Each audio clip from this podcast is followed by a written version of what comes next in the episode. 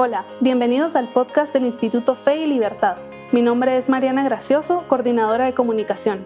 En este espacio conversamos con expertos, analizamos posturas sobre economía, religión, libertad y más.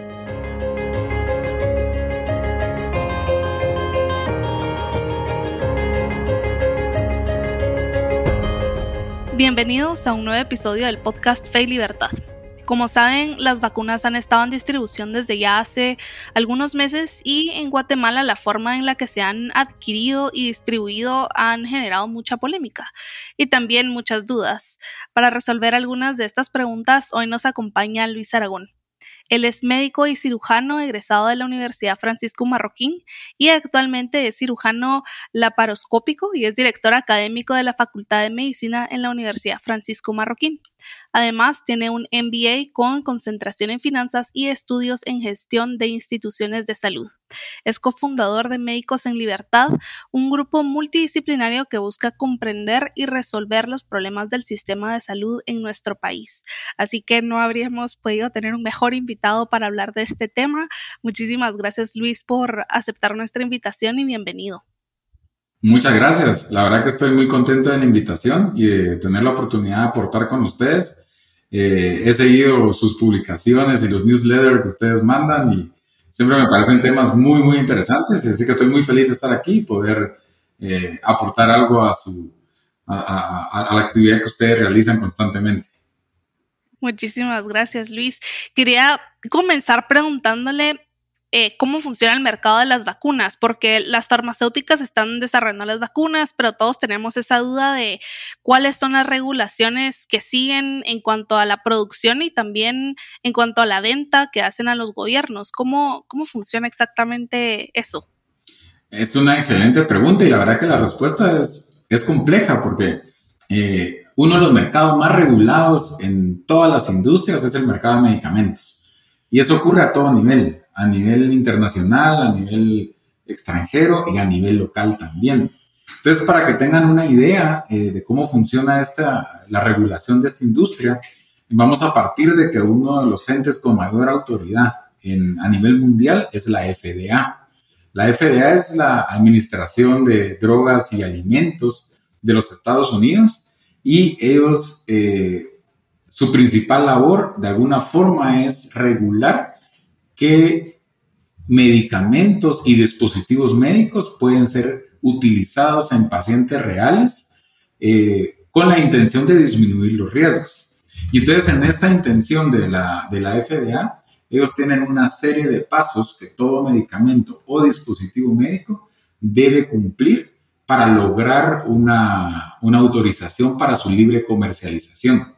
De tal forma que eh, tratando de simplificar cómo ocurre este proceso de, autorización de cualquier medicamento, aprobado por la FDA, por supuesto, porque obviamente también hay medicamentos que se venden sin la aprobación de la FDA, pero si nos regimos por lo que es aprobado por la FDA, primero los medicamentos eh, se diseñan a, nivel bioquímico y se pasan por estudios que se llaman estudios in vitro.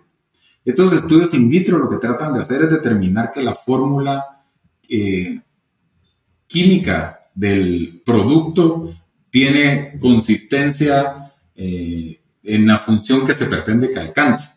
Después de eso siguen estudios de fase preclínica, que se utilizan algunos modelos para, para empezar a evaluar cómo funciona este medicamento en un organismo. En la actualidad se hacen muchos eh, análisis en simuladores de software, pero también se utilizan algunos modelos de tejidos eh, vivos para poder ver si lo que creemos que hace la molécula realmente lo hace ya, ya fuera de una probeta y metido en un, en un tejido. Después siguen cuatro fases de estudios. Los estudios fase 1 eh, son estudios que se hacen en voluntarios sanos, porque se trata de ver cómo se comporta la molécula en un organismo, en un ser humano vivo que no tiene la enfermedad. Y eh, se progresa a fase 2, fase 3 y fase 4, eh, involucrando cada vez más seres humanos, involucrando cada vez más eh, eh, individuos enfermos y buscando ver si el medicamento realmente cumple la función que creemos que cumple. Así que si ustedes pueden ver realmente el proceso normal de autorización de un medicamento es un proceso muy largo. En algunos casos, porque depende mucho del tipo de producto, eh, el proceso de autorización puede tomar cinco años Y hay ejemplos que hay eh, medicamentos que han tardado 20, 25 años en ser aprobados. Sí tienen que seguir toda esta cadena de regulaciones. En el caso específico de las vacunas, ocurre lo mismo. Una vacuna normalmente pasa por todas esas fases para poder ser autorizada. En el caso de la pandemia, vale la pena resaltar que ocurrió una cosa que se llama autorización de emergencia. La autorización de emergencia es un mecanismo especial que tiene la FDA para situaciones de crisis. Entonces, tenemos una pandemia a nivel global con coronavirus por todos lados y un montón de pacientes enfermos por todos lados. Entonces, la FDA no se saltó ninguna fase, sino que lo que hizo fue una autorización de emergencia. Entonces, las vacunas en fase 3 que son fase antes de que se autorice la libre comercialización de la vacuna o del medicamento en cuestión, en este caso de la vacuna, se les autorizó su uso de emergencia a través de ciertos ah, organismos eh, institucionales que velan por la salud de la población. Entonces, por eso vemos que casi en todos los países del mundo las vacunas han manejado a través de gobiernos o a través de ministerios de salud o, o ONGs, digamos, como fue el caso de COVAX, que son organizaciones de alguna forma reconocidas como autoridades en el tema de salud y que por la aprobación de emergencia se utilizó ese canal para poderlas distribuir en la población. Un medicamento o un dispositivo médico está listo para ser vendido de libre venta al público eh, cuando está en fase 4. Y en nuestro caso, las vacunas, eh, muy estrictamente hablando, fueron autorizadas de emergencia en la fase 3. Por lo tanto, desde el punto de vista regulatorio, hay una limitación para, para vender la vacuna y sino que se tiene que manejar a través de estos mecanismos institucionales de vigilancia. Claro, y también es por eso, ¿verdad? O sea, es una pregunta que una empresa no podría comprar vacunas para sus empleados. Por ejemplo, si yo tuviera, eh, no sé, 50 empleados y quiero que todos estén vacunados, yo no podría comprar las vacunas directamente con una farmacéutica. Exactamente, porque digamos que todos los países, prácticamente todos los países eh, occidentales, de alguna forma, escuchan las recomendaciones que da la FDA.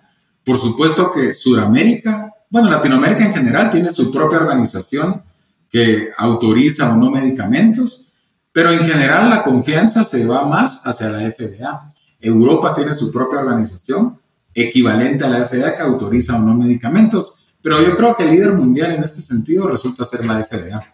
De tal forma que si un medicamento no ha sido aprobado por la FDA, es bien difícil que tenga autorización de libre comercialización eh, por otro tipo de entidades.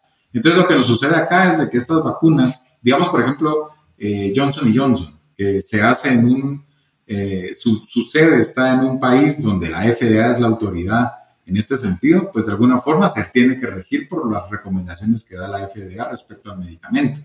Eh, y entonces la barrera de entrada a esta industria se vuelve muy alta, porque lo que implica la investigación, los estudios y todos los gastos en los que hay que incurrir para conseguir las licencias de aprobación de la FDA alcanzan cifras millonarias. Entonces, sí se vuelve una limitante estas regulaciones de la FDA para eh, la comercialización de vacunas en este caso, pero también de cualquier dispositivo médico o medicamento. ¿Y qué tan lejos estamos de, poder alcanzar esa comercialización, diría usted?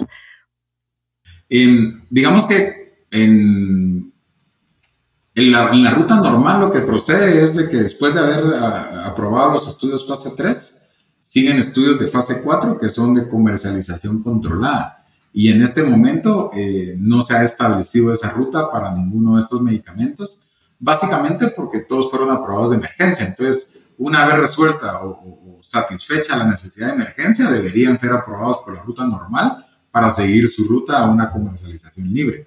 En este sentido, la FDA es muy autónoma, entonces existe la posibilidad que la FDA eh, acepte la recopilación de información ya en el mundo real de parte de, las compañías que producen los medicamentos y que esto permita hacer una, una, autorización, digamos, o reincorporarse al cauce normal. Sin embargo, en este momento la FDA no, no ha manifestado una intención de permitir ese tipo de, de autorizaciones para las vacunas.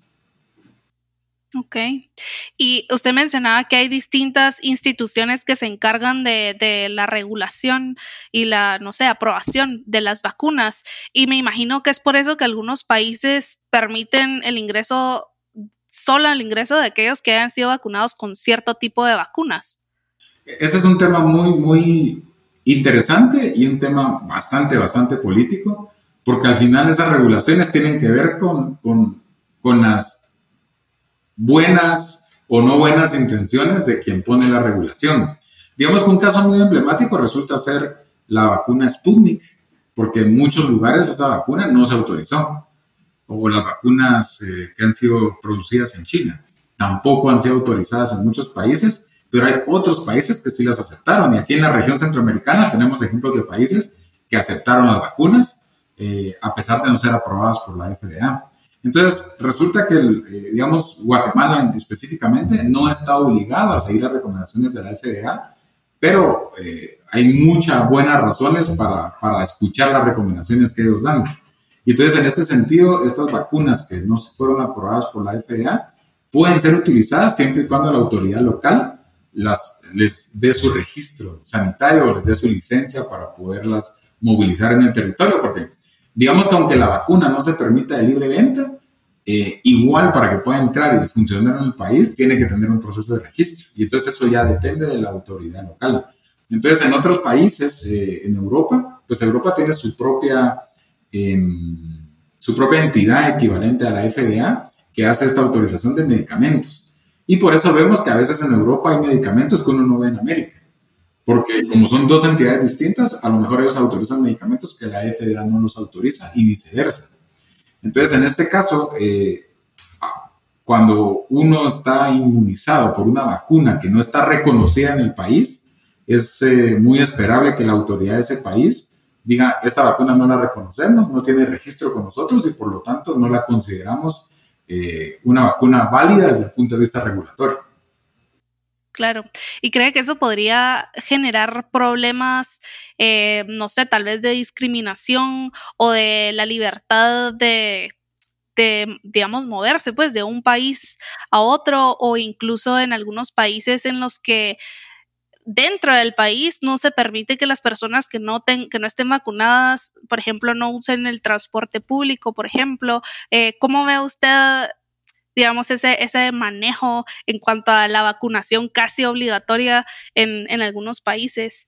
Definitivamente, eh, digamos que estos temas de salud pública siempre han sido un tema difícil porque de alguna forma eh, la paradoja o el paradigma resulta ser que para, según nosotros, para beneficiar la salud de la mayoría tenemos que limitar la libertad de, de los individuos. Y entonces, eh, un poco todo lo que nos ocurrió con la pandemia tiene que ver con encierros, con limitación de movilidad, con limitación de libertades. Y, vean que es interesante porque ah, en un intento por querer garantizar la salud de todos, lo que terminamos haciendo es entorpeciendo la salud de la mayoría. Vean que en la pandemia ocurrió una crisis de salud mental impresionante, me atrevo a decir sin precedentes, y la cantidad de, de agudizaciones que hubo en personas con enfermedad bipolar o, con diferentes tipos de trastornos psiquiátricos fue muy alta y muchas personas bajo las situaciones de estrés del encierro manifestaron cuadros nuevos de, enfermedad eh, psiquiátrica. Pero no solo eso, sino que además también le limitamos el acceso a la salud a personas con cáncer. O, prácticamente todas las enfermedades que no eran COVID pasaron a un segundo plano. Y por muchos meses en muchos países, incluyendo Guatemala, por supuesto, muchas condiciones que no eran de emergencia fueron rezagadas.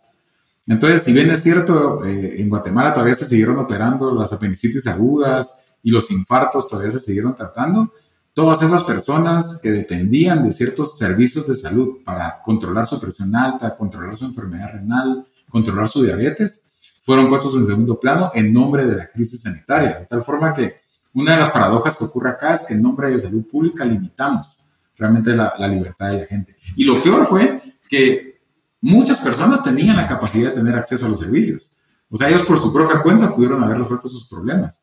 Y, como los limitamos en su capacidad de salir y en la movilidad y en el acceso, lo que terminó pasando es que le limitamos a estos individuos su, pues voy a decirlo así, su, su libertad a, conseguir la salud que están buscando. Las vacunas son un ejemplo increíble de eso también porque al controlar las vacunas, por todo esto que hablamos del mecanismo regulatorio de los medicamentos y las vacunas, y al controlar la oferta de vacunas, lo que termina pasando es que las personas buscan soluciones por su propia cuenta. Entonces terminan viajando a otros países o terminan buscando alternativas para eh, cuidar su propia salud. Así que a lo mejor no es necesario que nosotros desde un punto de vista paternalista queramos controlar la salud de la gente, sino más bien darles la libertad y los insumos que necesitan para ellos mismos cuidar su salud. A mí me, ha impresionado que de todo estrato social las personas han buscado, no han podido, la vacuna que necesitan. Y claro, algunas personas fueron a Miami a vacunarse y otras personas se cruzaron eh, Tecunumán y se fueron a Tapachula y se fueron a Ciudad Hidalgo a vacunarse en México.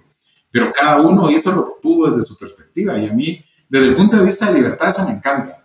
De tal forma que al ver que algunas personas, eh, posiblemente con buenas intenciones políticas, están queriendo limitar la movilidad de la gente o el acceso a servicios de las personas por tener o no una vacuna, eh, es un tema que creo que debería preocuparnos porque claramente va en contra de la libertad de las personas, desde el hecho de la libertad de decidir qué hacer con tu propia salud, hasta eh, la libertad de, acceder a servicios o, verse discriminado por no haber aceptado una vacuna. El tema de las vacunas, por mucho tiempo, desde su origen, siempre ha sido un tema difícil. Eh, en Boston, en las, en las endemias que hubo bueno, realmente en muchas ciudades, pero en las endemias que han habido en diferentes ciudades, es muy típico que la decisión que toma la autoridad sanitaria es como lo que hizo la OMS en este caso. Es decir, todo el mundo una mascarilla, todo el mundo encerrado y todo el mundo la vacuna. O sea, muy, muy como totalitario, digamos, la, la, recomendación. Y lo que pasa es que no solo es una recomendación, sino que se vuelve eh, o se apalanca en mecanismos de coacción para forzar el cumplimiento de la recomendación. Entonces, a lo mejor alguien nos va a decir, no, pues yo no obligo a la gente a vacunarse. Bueno, pero cuando le empiezo a limitar acceso a ciertas cosas, de alguna forma sí lo estoy coaccionando para que acepte la recomendación. Eh, y hay casos muy interesantes, digamos, de personas que por diferentes razones, ya sea religiosas o de alergia a ciertos componentes, eh, pues al final su decisión personal es no vacunarse. Entonces, uno tiene un contrapeso porque uno dice, bueno, si yo alcanzo, yo como autoridad centralizada, si yo alcanzo cierto porcentaje de la población vacunada, en buena teoría la pandemia disminuye. Se ha calculado que si alcanzo el 60% de inmunización en la población, pues el virus se queda sin personas a donde infectar y entonces la velocidad de la pandemia baja. Pero ese es un modelo teórico matemático, digamos, eh, que sí tenemos alguna evidencia empírica porque vemos la polio y prácticamente la polio ya no se ve en un ambiente normal. Existe todavía en laboratorios experimentales, pero en términos generales es muy raro ver casos de polio. Y eso se logró porque la vacunación llegó a mucha gente, pero de alguna forma la ruta debería ser eh, incentivar a la gente a que, a, que, a que se vacune o que utilice alguna recomendación, no tanto obligarla o coaccionarla para que acepte esa recomendación. Eh, porque al final de cuentas, todo medicamento, todo dispositivo y toda vacuna, pues tiene algún riesgo implícito en su, mecanismo de acción. Eh, entonces, sí creo que deberíamos tener mucho cuidado en aceptar este paradigma de que en beneficio de la mayoría tenemos esa potestad de limitar la libertad de los individuos. Claro. Y ahorita que hablaba de los riesgos eh, que, que, trae consigo vacunarse, ¿verdad? Los posibles riesgos. Creo que una duda que tiene mucha gente es en qué consiste la negación de responsabilidad que uno firma antes de vacunarse, porque algunos lo leen y otros no, pero aunque uno lo lean, tal vez no queda 100% claro en qué consiste. Entonces, no sé si nos podría aclarar un poco por qué tiene que firmar uno esto y, de qué está digamos, que está vendiendo uno, por así decirlo, eh, al recibir la vacuna. Sí, realmente, miren, la verdad que en la práctica médica, en casi todo el mundo es muy común la firma de estas, le llamamos consentimientos informados, que básicamente en lo que consiste es por escrito darle a las personas la información de lo que están aceptando al aceptar un tratamiento. Voy a poner el ejemplo con otra cosa para luego regresar al tema de la vacuna, pero por ejemplo, si una persona va a ser operada de cálculos en la vesícula, por mucho que la tecnología haya avanzado y por mucho que esta es la época más segura para operarse en la historia de la humanidad, pues aún así existen riesgos. Riesgos de alguna reacción impredecible a los anestésicos, riesgo de alguna lesión, alguna estructura interna al momento de hacer la operación, o riesgo de que las heridas se infecten después de haber hecho la operación. O sea, hay, hay varios riesgos. Claro, el riesgo es muy poquito en este momento el riesgo de complicaciones en cirugía en general es menor del 10%. Entonces, es un riesgo bastante, bastante bueno desde el punto de vista de estadísticas. Ahora, lo cierto es que la persona que le da la complicación, para ella es un 100%. O sea, para ella, a mí no me importa el 10%, o sea, a mí me dio la complicación y tuve que lidiar con ella.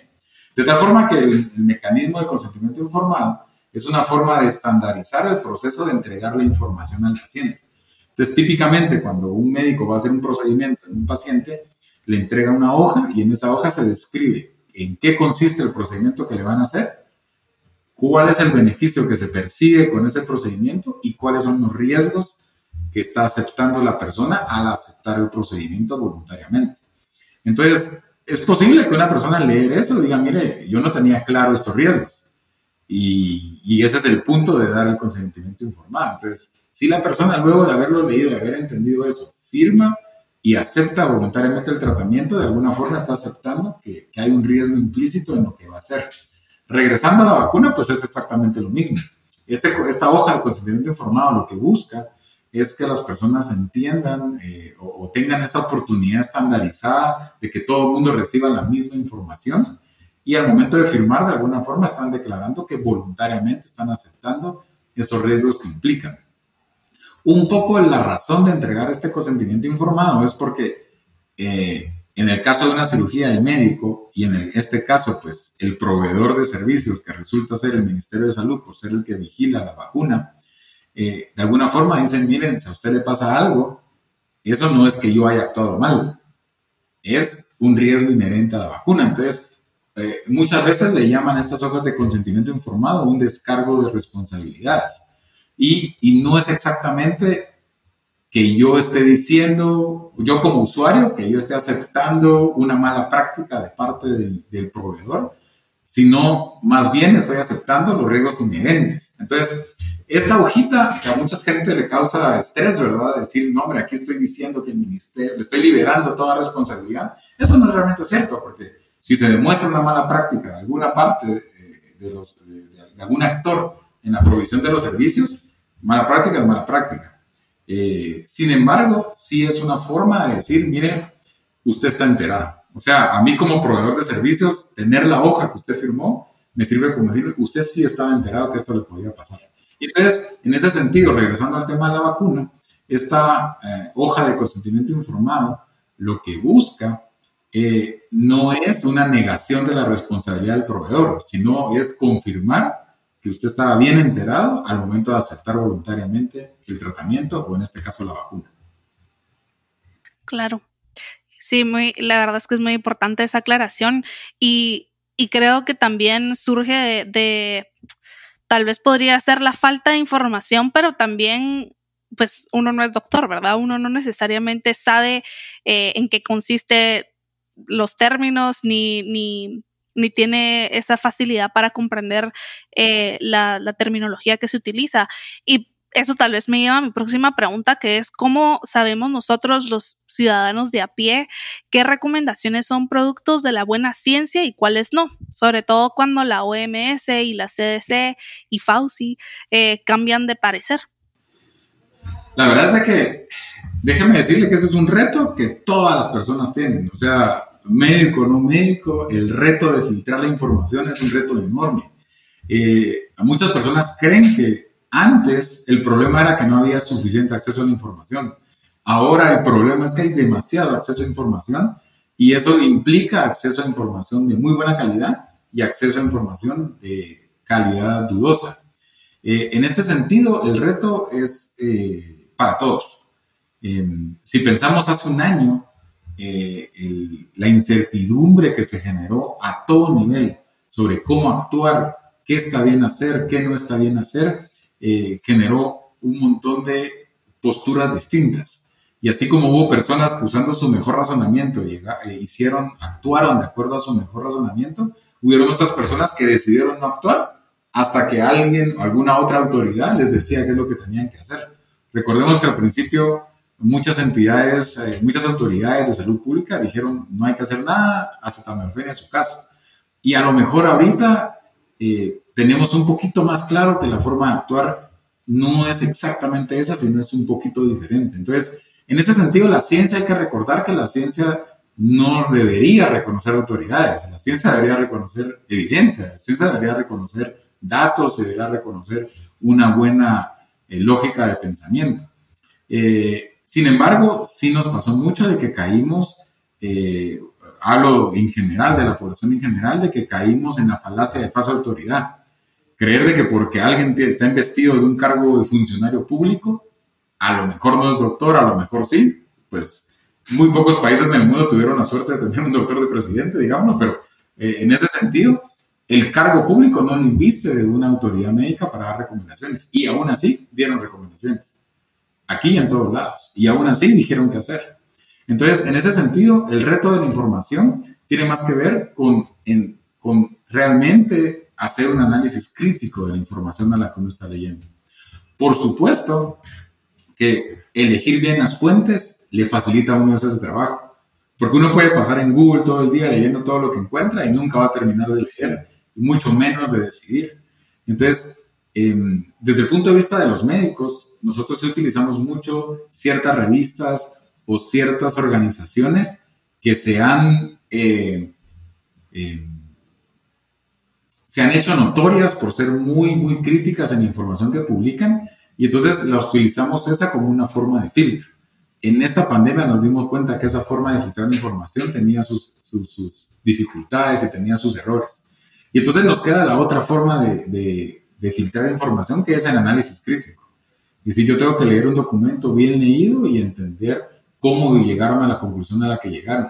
Y si algo a mí me gusta de esta pandemia, porque la verdad es que a las cosas malas uno le puede sacar cosas buenas, es de que muchos términos que antes no eran de conocimiento popular, eh, ahora son de conocimiento popular.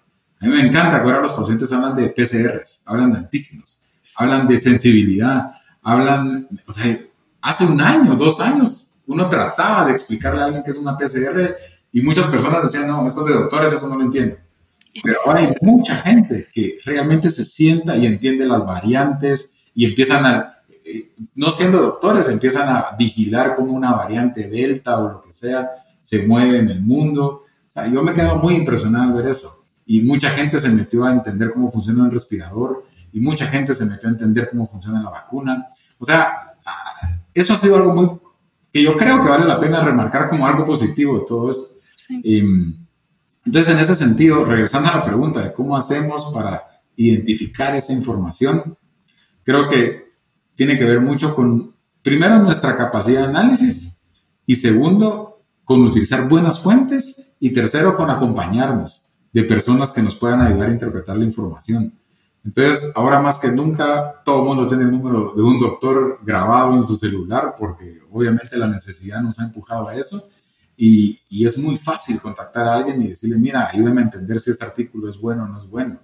Definitivamente las redes sociales tienen buenas cosas y también tienen malas cosas.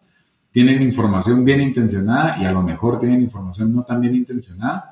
Y entonces sí es bueno acompañar a alguien que nos ayude a entender si esa información hace sentido o no. Yo creo que lo, que lo peor que podemos hacer ahorita, no importa si soy doctor, soy ingeniero o soy eh, jardinero, lo peor que yo puedo hacer ahorita es creer un cuadrito solo porque está publicado en, en donde sea.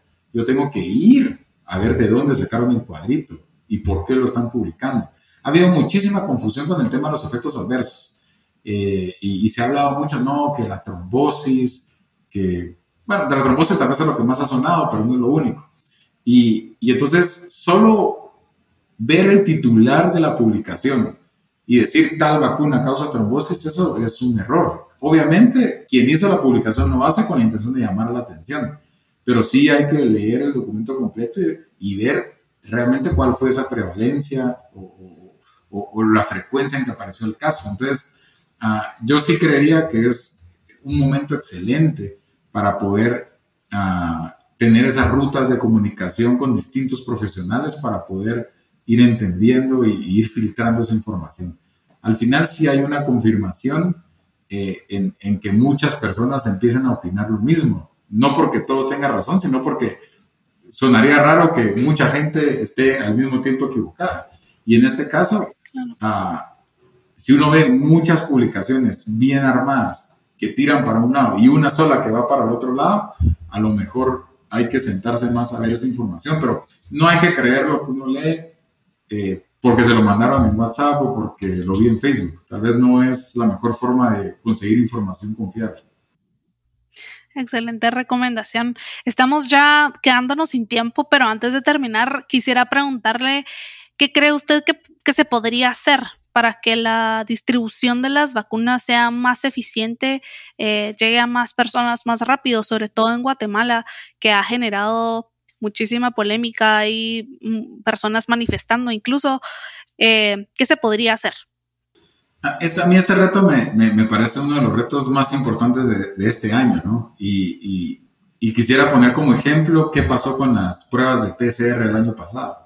Sé si nos recordamos que el año pasado las pruebas de PCR estaban bien controladas, solo se podían hacer en ciertos lugares.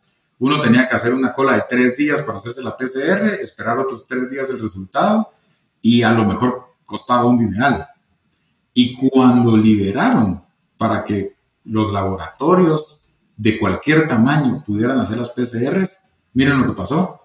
Ahora hacer una PCR es rapidísimo, el resultado me lo dan en seis horas y me cuesta una fracción de lo que me costaba hace un año. Entonces, ¿cómo hacemos que las vacunas estén más accesibles? Yo creo que hay que descentralizar. Yo creo que tratar de manejar toda la oferta de un producto a través de un único canal de distribución definitivamente va a generar cola. Va a generar atraso, va a generar desabastecimiento y entonces, si nosotros encontramos una manera de lograr que se descentralice la gestión de la vacuna, va a pasar lo que pasa en cualquier ambiente emprendedor. Alguien va a sentarse a entender dónde están los problemas o las fallas de la cadena de suministros y va a decir, esto se arregla de esta forma y lo va a arreglar. Así como las PCRs ahora se volvieron una cosa de muy fácil acceso y es rarísimo encontrar que uno no puede hacer una PCR. Eso ese ya no es un reto en este momento. Era un reto hace un año, pero en este momento ya no es un reto y la vacuna nos va a pasar lo mismo. Si seguimos centralizando la distribución de la vacuna, va a seguir habiendo cola, va a seguir habiendo desabastecimiento y va a seguir habiendo atraso. Si rompemos esa centralización y permitimos que aparezcan otros actores que intervengan en la distribución de la vacuna, vamos a, a arreglar mucho ese problema. Y yo sí soy partidario de que las personas son las responsables de lo que se administran. O sea, yo puedo tener una pastilla con todas las aprobaciones de la FDA, pero si esa pastilla no se ha ganado en la confianza de la persona, eh, del paciente que se la, no se la va a tomar. Entonces, de nada me sirvió la regulación si al final el paciente no se la toma. Entonces, en este caso, la vacuna es lo mismo. O sea, yo entiendo que hay mucha gente que piensa que la regulación es buena porque evita los efectos adversos, pero yo creo que no, yo creo que uno debe entender que las personas son responsables. En esta pandemia nos han demostrado que las personas realmente están dispuestas a asignar recursos y a tomar decisiones por su salud. Y, tenemos que creer en eso, tenemos que creer que las personas realmente tienen la capacidad de tomar sus propias decisiones en bienestar de ellos mismos y de su familia. Y, y entender de que tenemos que abrir el mercado de vacunas, tenemos que posibilitar que las vacunas vengan por diferentes proveedores y así vamos a arreglar el problema de desabastecimiento. Así vamos a resolver las protestas y vamos a resolver las colas y vamos a resolver todo. Viene la gente que le ha tocado hacer 7, 8 horas de cola para conseguir la vacuna. Y eso es una consecuencia de la centralización.